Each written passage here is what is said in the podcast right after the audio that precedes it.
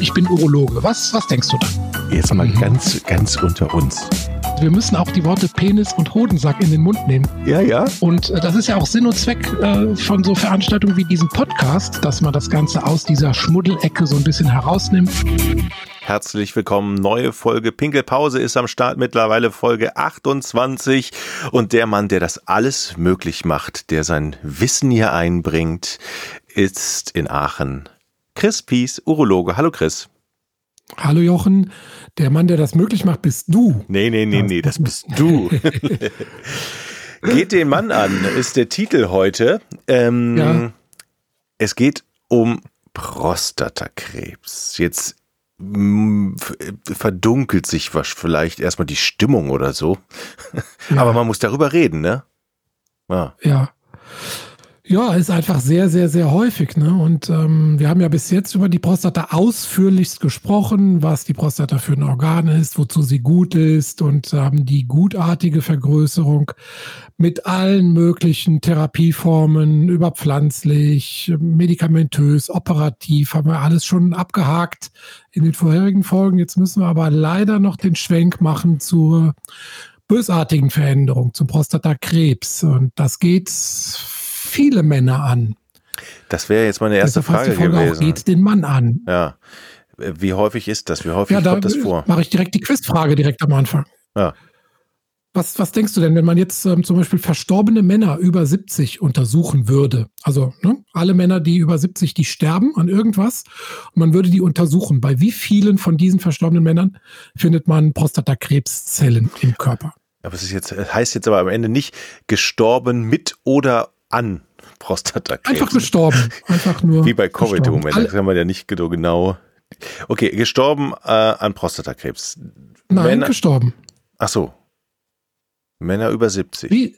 Alle Männer über 70, die gestorben sind, werden untersucht, werden autopsiert. Ach so. Und die Prostata okay, wird verstehe. untersucht, ob ah, da veränderte klar. Zellen drin sind. Okay, das ist aber, das es muss, muss, nicht die Todesursache sein, sondern sie haben auf Nein. alle Fälle den, die Zellen im Körper. Okay, verstehe. Herr Doktor. Wie viel denkst du, der aller Männer über 70 tragen also schlafende Prostatakrebszellen in sich, das sogenannte latente Karzinom?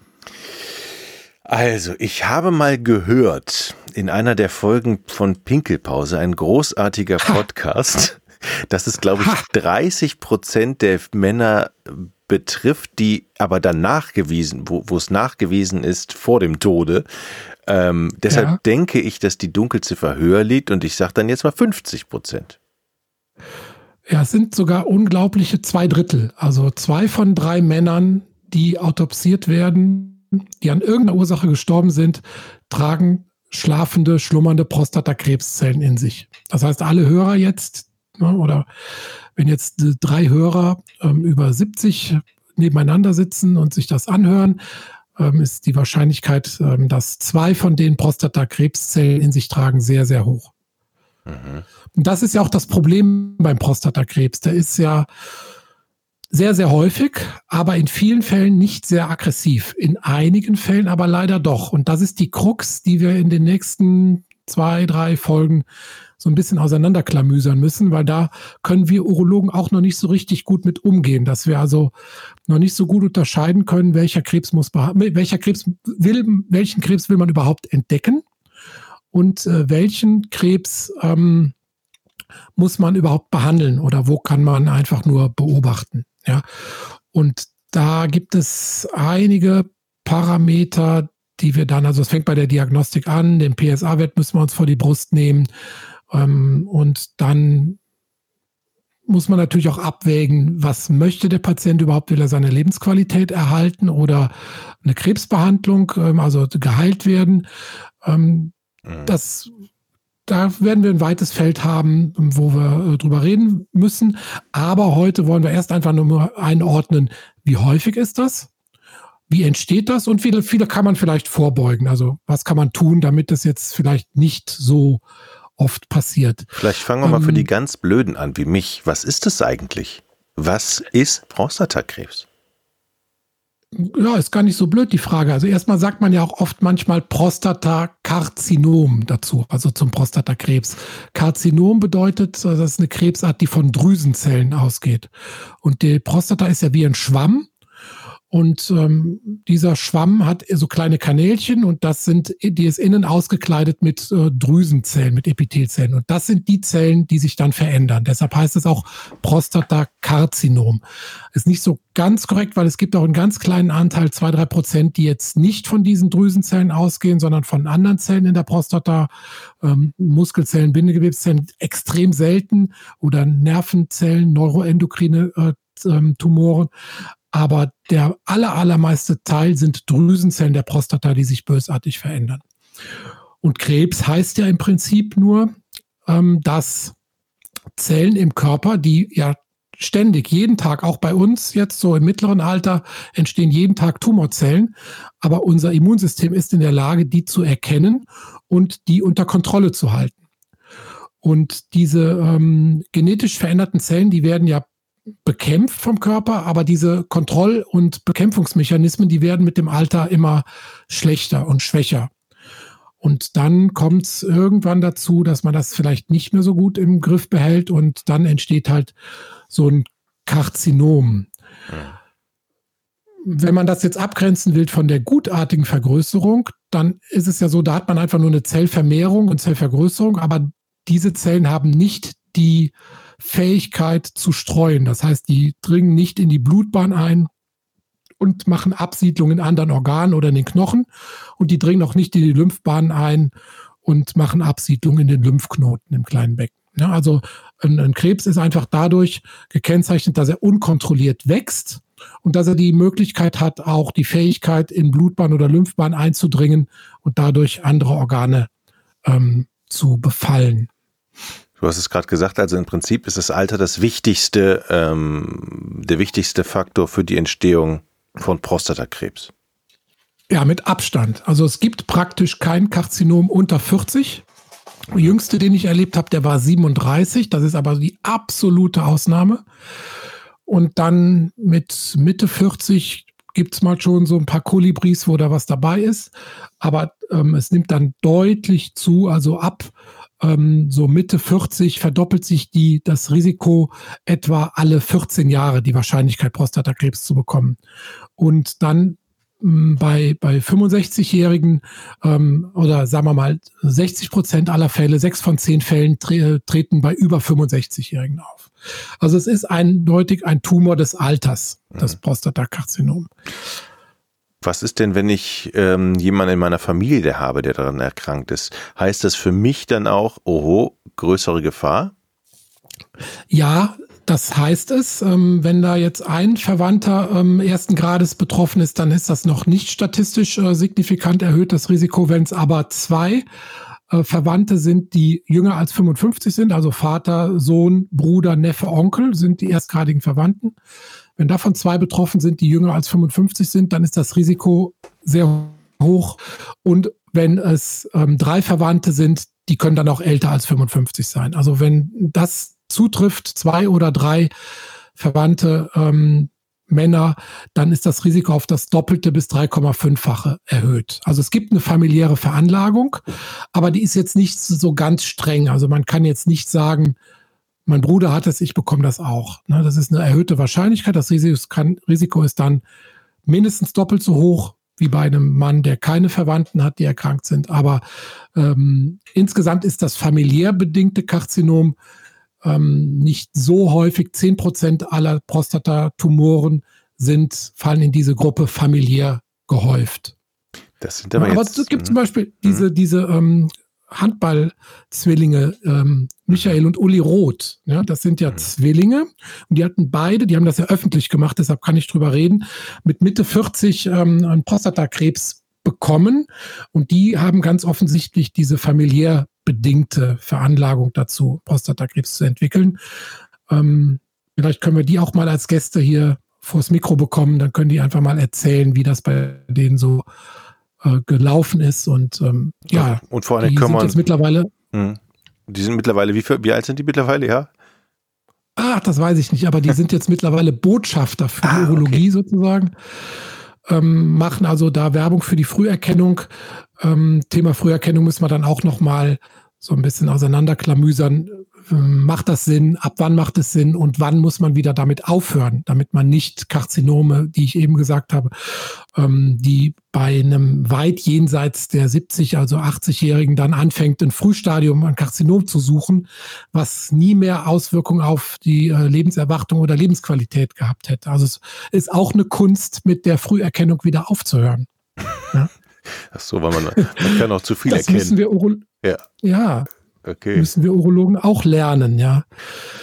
Aber in der Summe hatten wir beim November auch besprochen, ist der Prostatakrebs der häufigste Krebs beim Mann. Also 23 Prozent aller Krebsneudiagnosen ähm, beim Mann in Deutschland sind Prostatakarzinome. Du hast es gerade gesagt, die Zahlen, das sind ja alles Zahlen hier aus Deutschland. Unterscheidet sich das denn zum Beispiel in England, weil die da mehr Bier trinken vielleicht mhm. oder keine Ahnung. Also gibt es Faktoren äh, wie, wie, wie Geografie zum Beispiel, wo das unterschiedlich ist?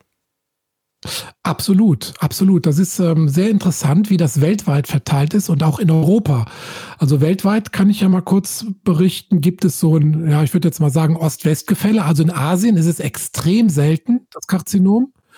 Europa dann so mittel und Nordamerika ist es ziemlich häufig. Und wiederum ähm, in Nordamerika gibt es dann die Afroamerikaner, die dann nochmal ein viel höheres Risiko haben. Also die haben weltweit tatsächlich das höchste Risiko. Also Afroamerikaner und auch noch Karibik. Ja, ähm, da gibt es also jetzt eine, eine, sehr deutliche geografische und wahrscheinlich auch ethnische ähm, Vorbelastung. Und in Europa ist es so, dass die, die äh, nordischen Länder tendenziell häufiger Prostatakarzinome haben als die südlichen Länder, ähm, also die Mittelmeeranrainer. Das wiederum führt man auf mh, hm, vorwiegend auf Ernährungsgewohnheiten zurück. Also dass die sehr gesunde Mittelmeerdiät, wie man sie immer so nennt, tatsächlich auch möglicherweise einen schützenden Effekt hat. Ähm, Schön einen viel vorbeugenden Olivenöl. Effekt hat für Prostatakrebs. Schön viel Gemüse, ja. Olivenöl zum Beispiel. Ja, da hat man, Genau, das hatten wir schon mal erwähnt, dass das äh, tatsächlich einen, einen sehr, sehr guten ähm, schützenden Effekt hat. Sage ich aber gleich noch was zu. Noch ganz kurz ein Beispiel zu der geografischen Sache. Man denkt ja, okay, dass hier in Asien ist es selten, das hat sich vielleicht so entwickelt, die sind genetisch da anders ausgestattet. Mm, ne? Und Amerika ist es häufig, wenn aber jetzt ein Asiate auswandert nach Amerika, und er lebt da eine Generation oder noch eine Generation, dann hat, hat er nach einigen Jahrzehnten oder seine männlichen Nachfahren fast so ein hohes Risiko wie ähm, ein, in, ein Amerikaner, der ursprünglich europäischer Abstammung ist, also ein gebur gebürtiger Amerikaner. Das heißt, es muss auch Lebensstilfaktoren geben. Also es, man kann das nicht rein auf die Genetik zurückführen, sondern da muss auf jeden Fall auch eine ähm, ein Lebensstilfaktor mitspielen, dass sich dieses Risiko allein durch den Ortswechsel, zwar mit einer Verzögerung von einigen Jahrzehnten, aber dass sich dieses Risiko dann doch angleicht. Okay, dann fangen wir mal ja, bei der Ernährung spielt hm. eine Rolle. Dann zu, zu, einer guten Ernährung gehört ja für viele das Glas Bier äh, oder die Zigarette. Nee, Scherz beiseite. Ähm, zwei Dinge. Übergewicht und, und, und Rauchen zum Beispiel. Das sind doch aus meiner ja. Laiensicht, das sind doch schon Killer, oder? Hört sich nach Killen an. Ja, also Übergewicht, äh, klares Ja. Oh Gott. Rauchen. Nein. Wie viel Übergewicht darf ich denn haben? also es gibt die, die Untersuchung, die ich jetzt rausgesucht ja. habe, da, da reden wir vom Body Mass Index über 30. Ich glaube, den hast du nicht. Okay. Ähm, mhm dann ist das Risiko nachgewiesenermaßen erhöht. Aber das Prostatakarzinom wäre nicht das Prostatakarzinom, wenn es so einfach wäre. Wenn man einfach sagen würde, okay, ähm, übergewichtige Männer haben ein höheres Risiko. Nein, übergewichtige Männer haben ein niedrigeres Risiko für langsam wachsende Tumoren mhm. und ein höheres Risiko für aggressive und schnell wachsende Tumoren. Okay. Jetzt frag mich bitte nicht, wie man das erklären kann. Aber die, die, die logische Folgerung für mich wäre natürlich jetzt, ich kann die Plauze behalten, ich muss nur öfter zum Arzt. Das ist ja generell immer so. Ne? Also du kannst natürlich dich Risikofaktoren aussetzen und dann häufiger kontrollieren lassen. Das ist ja, ne, ja. denke ich, Ja. Genau, dann ist mit dem Auto, was, was man nicht so schonend fährt, muss man häufiger in die Werkstatt oder häufiger Inspektion machen, als wenn man so ein bisschen schonender fährt. Ne? Und das kann man schon erklären. Also man kann schon sagen, warum korpulentere Männer häufiger möglicherweise häufiger Prostatakarzinome haben, weil das Testosteron, das männliche Hormon, wird ähm, im Fettgewebe umgewandelt in Östrogen. Und diese, ähm, dieses Missverhältnis kann möglicherweise dafür sorgen, dass die Zellen da ähm, anfälliger, instabiler werden und man hat im Fettgewebe auch so Entzündungshormone festgestellt. Das sind sogenannte Adipokine.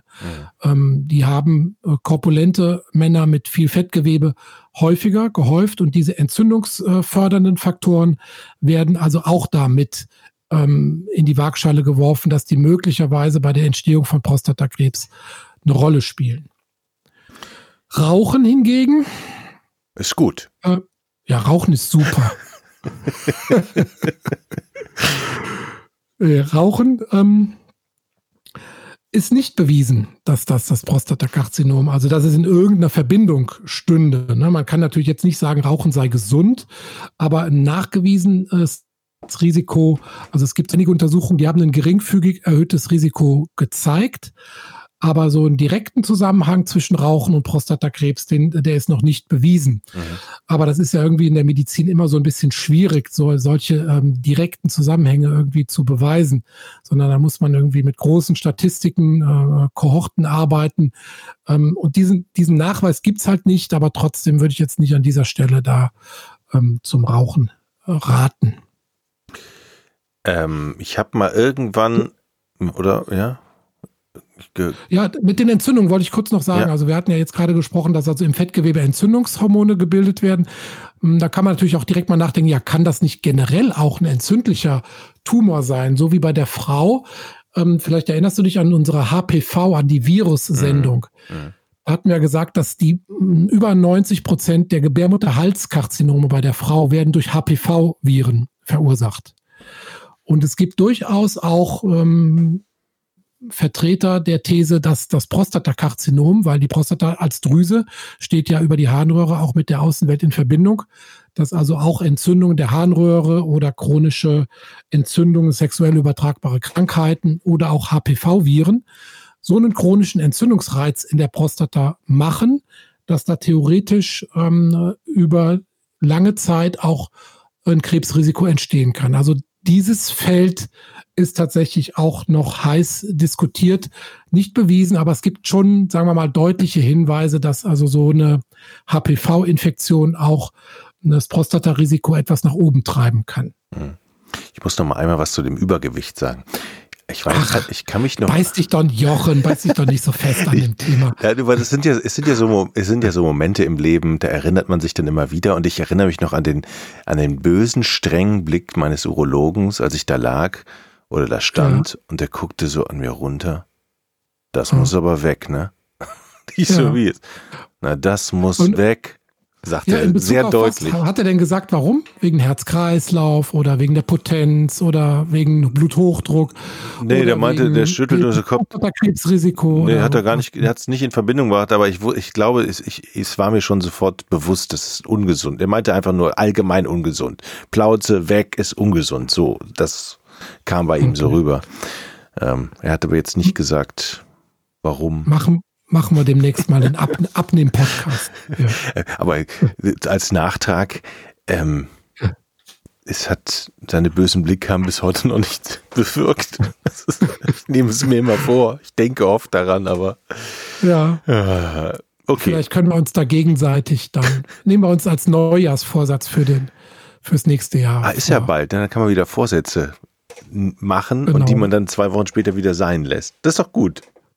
Das nehmen wir uns vor, oder? Wir, wir machen uns ein paar Neujahrsvorsätze für nächstes Jahr. Also dann könnte man auch da drauf schreiben, gesunde Ernährung.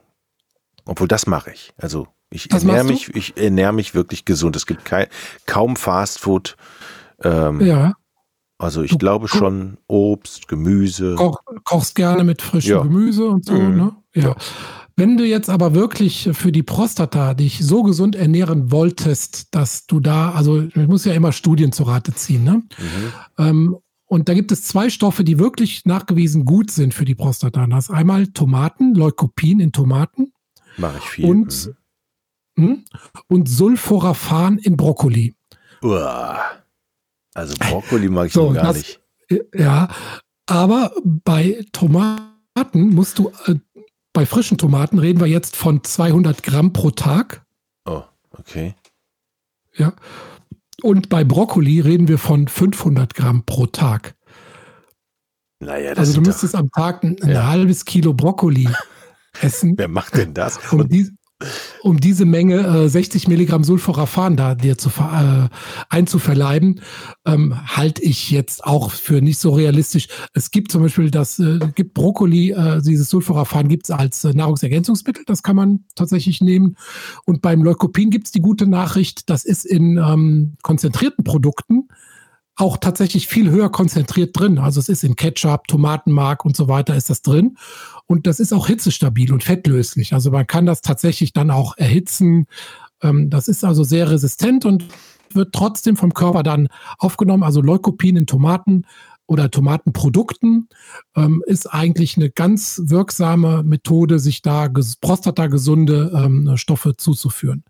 Mit dem Brokkoli das ist sehr gut, aber von der Dosierung meistens nicht äh, machbar, dass man dann in diese Bereiche kommt, die dann nachgewiesenermaßen Prostatakrebsrisiko reduzieren. Gibt es denn irgendwelche Grundsätze bei der Ernährung, die man grundsätzlich äh, einhalten muss oder die sinnvoll sind? Ich glaube, wir haben bei der, bei der Gutartigen schon mal das Motto da ähm, äh, herausgegeben, was gut fürs Herz ist, ist auch gut für die Prostata. Ja, also Liebe. Das sind ganz banale. Bitte? Liebe. Liebe ist gut fürs Herz und auch gut für die Brust. Ja, das stimmt. Ja, also äh, das kann, kann es nicht auch sein, wenn es mir gut geht und ich sehr verliebt bin und das Leben ist schön, dass es sich positiv auch, dann brauche ich nicht den Brokkoli zum Beispiel. Du willst den Bogen um den Brokkoli machen, ja. den magst du nicht so gerne. Äh, ja, ich sag jetzt mal ja. Okay, sehr gut. Du weißt ja, dass ich mich sonst immer auf, äh, auf die Fakten berufe und ja. das alles in die Shownotes packe. Aber ich sag jetzt einfach mal, Liebe das, ist extrem gut für die Prostata. Das kann, das kann nur so sein, mit Sicherheit. Das, genau, kann nur so sein. Ähm, nee, aber jetzt, wenn man jetzt mal von der körperlichen Liebe spricht, dann ist es tatsächlich so. Denn da habe ich ja schon mal die Studie zitiert mit den 21 Samenergüssen pro Monat. Ah, aha die dann das Prostatakrebsrisiko um fast 20 Prozent runterdrücken, ne, weil da irgendwelche Schadstoffe entfernt werden oder so wie auch immer die Theorie dahinter lautet. Aber da gab es eine große Studie, die vor, ich glaube, sieben, acht Jahren publiziert wurde und die immer wieder zitiert wird, 21 Samenergüsse pro Monat reduzieren das Prostatakrebsrisiko um knapp 20 Prozent. Und 20 Prozent ist schon eine Größe, da kann man auch schon mal da dafür sorgen, dass man absolut. 21 Samenergüsse im Monat. Absolut. Und dann kannst du den Brokkoli wirklich vergessen. Das ist also im Prinzip, hast du von vier Wochen, musst du drei Wochen, musst du auch so einen Samenerguss jeden Tag und eine Woche kannst du erstmal durch, Bro durchatmen. Eine Woche Brokkoli, und dann bist du auf der sicheren Seite. Und dann ist es ja auch, ja, es ist ja, es muss einfach nur ein Samenerguss sein, ne? Ja, ja. genau. Äh, was denn noch? nein, nein, nein. Äh, äh, du, du wolltest jetzt die Rahmenbedingungen noch abklopfen. genau. Na gut, das weiß ich jetzt nicht. Ob Aber ein Message ist angekommen. Okay. Du schaffst es immer wieder, mich in so Bredouille zu bringen. Was ist denn, was ist denn hier? Ja? Wir müssen auch ein bisschen vorsichtig sein. Neulich hat mir ein Freund erzählt, der hat äh, den Podcast im Urlaub an irgendwo am Meer gehört ja? und hat dann, nachdem er so zwei, drei Folgen hintereinander gehört hat, eine Mittelohrentzündung bekommen. Wieso? Ja, keine Ahnung, wegen unseres Podcasts. Wir haben den irgendwie so einen infizierten Floh ins Ohr gesetzt. Keine Ahnung.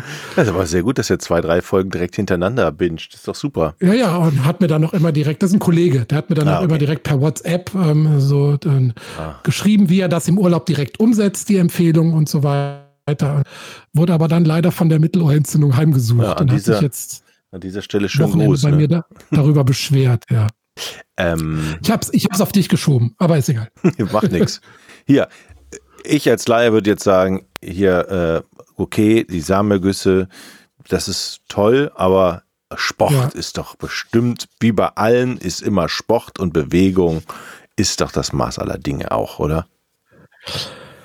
Ja, Sport ist tatsächlich gut und ähm, da kann man, Moment, jetzt muss ich kurz gucken, gibt es durch äh, Sport gibt's eine Reduktion des Risikos immerhin um 10 Prozent. Also das ist auch wieder bewiesen. Also, also nach dem Samenerguss. Sozusagen diskutabel. Und Sport spielt auch beim, beim bestehenden Prostatakrebs und auch sogar beim äh, gestreuten Prostatakrebs eine Riesenrolle. Früher hat man ja jedem Krebspatienten gesagt, schon dich, ne? bloß keine Belastung, ja, von allem fernhalten, was dich irgendwie belasten könnte. Und das ist eigentlich heutzutage komplett widerlegt und da gilt eigentlich das Gegenteil. Und auch bei der Vorbeugung, also bei der Prävention, äh, hat sich gezeigt, Männer, die mit mit einem Alter von unter 65 anfangen, regelmäßig Sport zu treiben, können dann für das fortgeschrittene Alter ihr äh, Prostatakrebsrisiko um 10 Prozent reduzieren.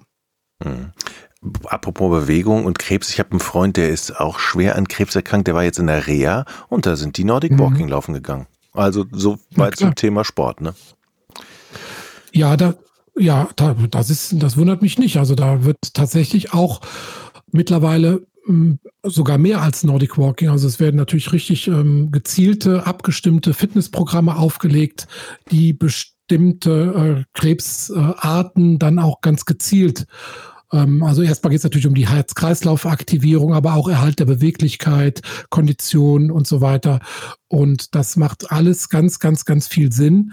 Ist noch ein ziemlich äh, junges ähm, Forschungsgebiet, weil mh, hm, da natürlich Medikamentenstudien sind einfach zu machen. Sportstudien sind immer so ein bisschen schwieriger zu beobachten, aber die Effekte sind tatsächlich frappierend. Und da kann ich wirklich jeden nur motivieren, sich da ähm, zu betätigen und wenn er unsicher ist, dann auch professionellen Rat zu holen. Da gibt es also mittlerweile Gut, wir haben es hier äh, leicht. In, in Köln gibt es die Sporthochschule und da gibt es wirklich so ein Institut, was sich damit äh, intensiv beschäftigt. Kann man an Programmen teilnehmen und ähm, ja. Hm.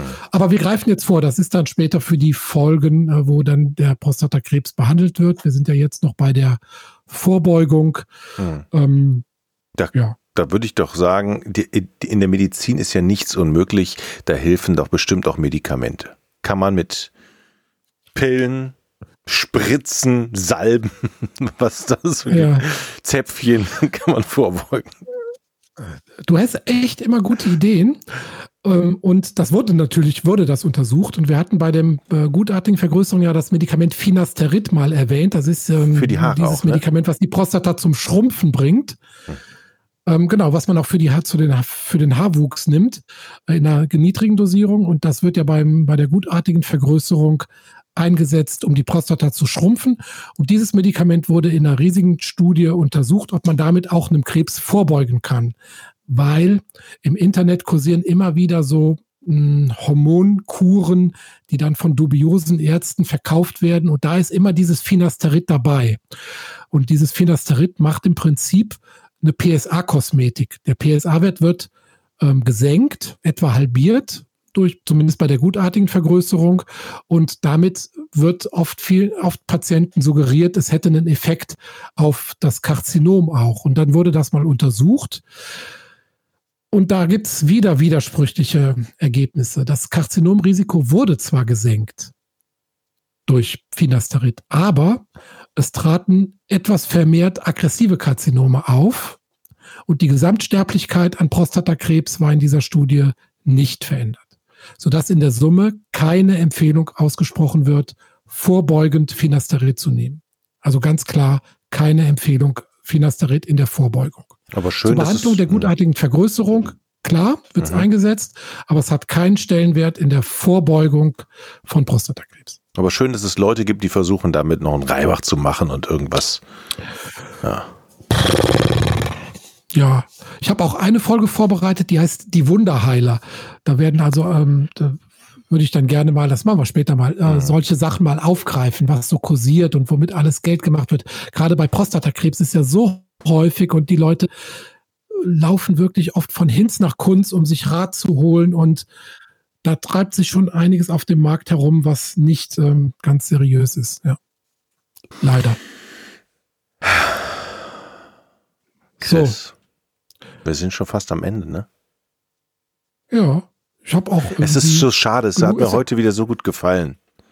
Es war mm, wirklich. Das ist schade, dass es schon vorbei ist. Oh. es ist schade, dass es schon vorbei ist. Oder hast du noch was? Eine wichtige wir, Info? Wir, treff, wir treffen uns ja bald wieder. Richtig. Sonst kannst du mich auch zwischendurch mal anrufen. okay. Ähm, ich habe hab ich noch, ich habe noch was. Ach? Ja, stopp. Ja. Mir ist mir gerade eingefallen. Wir haben, ja- wir haben ja November. Ne? Ja. Und ähm, ich habe in meinem Buch, in dem zweiten Buch ähm, Männer-TÜV, habe ich ein Gewinnspiel Mhm. auf Seite 250. Man kann sich das auch runterladen ähm, unter www.doc-peace.de gibt es das äh, Gewinnspiel und das mach, äh, wird einmal im November, am 19. November, das ist nämlich der Tag, der, der Weltmännertag, ähm, mache ich dann eine Verlosung. Ähm, können die Einsender, die die richtige Lösung dieses Gewinnspiels eingesendet haben, ein Exemplar meines Buches oder ein, des vorherigen Buches ähm, gewinnen. Ähm, insgesamt verlose ich fünf Bücher und ich würde mich freuen, wenn da einige teilnehmen. Mhm. Und zwar geht es darum, ich habe da einen Text geschrieben und da sind äh, viele Automarken und Automodelle drin versteckt in diesem Text. Und ähm, es geht darum zu entdecken, wie viele Automarken und Modelle sind in diesem Text versteckt. Mhm. Und die Lösung bitte nicht in die Kommentare im Podcast schreiben, weil dann können natürlich die anderen Leute das theoretisch sehen, sondern lieber eine E-Mail schreiben an männertüv mit UE, männertüv at doc-peace.de. Okay, alle Infos für euch nochmal zum Nachlesen hier unter dem Podcast in den Shownotes. Das war's, Chris, oder? Ich habe nichts mehr. Ich bin auch müde. War eine, war, eine, war eine tolle Folge. Ich freue mich auf die nächste. Tschüss und schönen Gruß nach Aachen. Tschüss, Chris. Danke dir. Ciao, ciao. Ich bin Urologe. Was, was denkst du da? Jetzt mal Mhm. ganz, ganz unter uns. Wir müssen auch die Worte Penis und Hodensack in den Mund nehmen. Ja, ja. Und äh, das ist ja auch Sinn und Zweck äh, von so Veranstaltungen wie diesem Podcast, dass man das Ganze aus dieser Schmuddelecke so ein bisschen herausnimmt.